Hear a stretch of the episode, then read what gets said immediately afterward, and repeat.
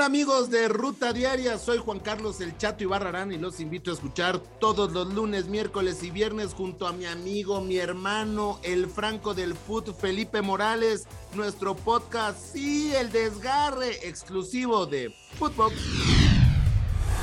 Esto es Footbox Today. Hola, hoy 4 de abril te contamos las noticias que tienes que saber. Nuevo líder en la Liga MX. El equipo de Tigres derrotó al equipo de Tijuana por marcador de 2 a 0, con goles de Vigón y André Pierre Gignac en el estadio universitario y se colocan como líderes de la competencia con 26 unidades. Un punto más que Pachuca. Miguel Herrera habló después del encuentro. Me parece que a pesar de que tuvimos posesión, no fuimos eh, prácticos, no fuimos contundentes, no fuimos el equipo vertical, el equipo rápido que veníamos siendo. Y afortunadamente nosotros estuvimos eh, eh, en un buen día a Nahuel, como es de costumbre, haciendo un gran trabajo. Sorpresa en Torreón. El equipo de Santos hizo valer la localía en el Estadio Corona, goleando 3 a 1 a Pachuca, club que llegaba como líder de la competencia. Brian Lozano, Harold Preciado y Jordan Carrillo fueron los autores de los goles de los guerreros. Nico Ibáñez descontó para los Tuzos del Pachuca. Esto dijo el técnico de los Laguneros. Era importante ganar porque, ya lo hemos comentado, el margen de error es, mínimo al cierre del torneo. Puntearon muchos de los que estaban por debajo de nosotros y nos habían bajado todavía más de posición. Larcamón y Puebla se descarrilan. Toluca le hizo la diablura al equipo de Puebla, derrotándolo dos goles a uno en esta jornada 12. Puebla suma su tercer partido en liga sin conocer la victoria. Escuchemos a Nacho Ambriz después de esta importante victoria. Hoy sabía que era una apuesta, no es tan fácil de un partido a otro hacer cinco cambios. Dejas a gente importante en el banquillo, pero bueno, eh, había, era un momento también de, de volvernos a reajustar todo. Hoy creo que voy contigo en la gran actitud.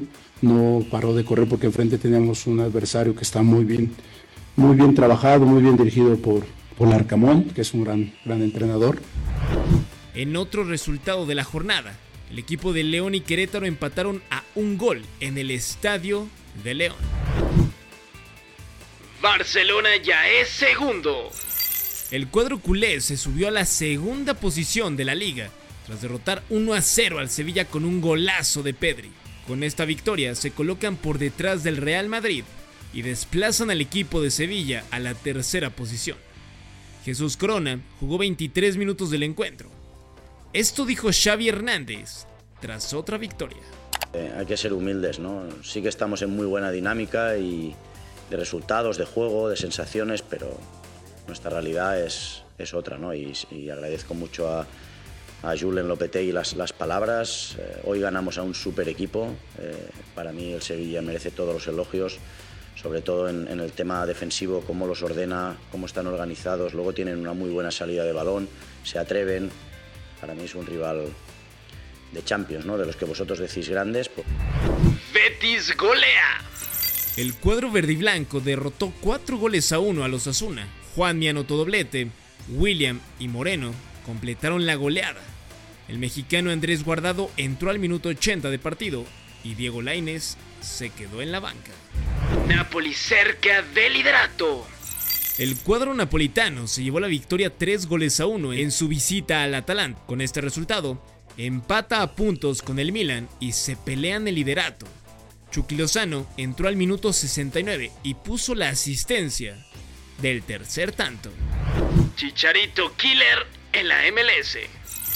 En el único juego que se disputó por parte de la MLS este domingo, los Timbers recibieron al LA Galaxy y Javier Hernández lideró la victoria del club angelino con un doblete y es sublíder de goleo.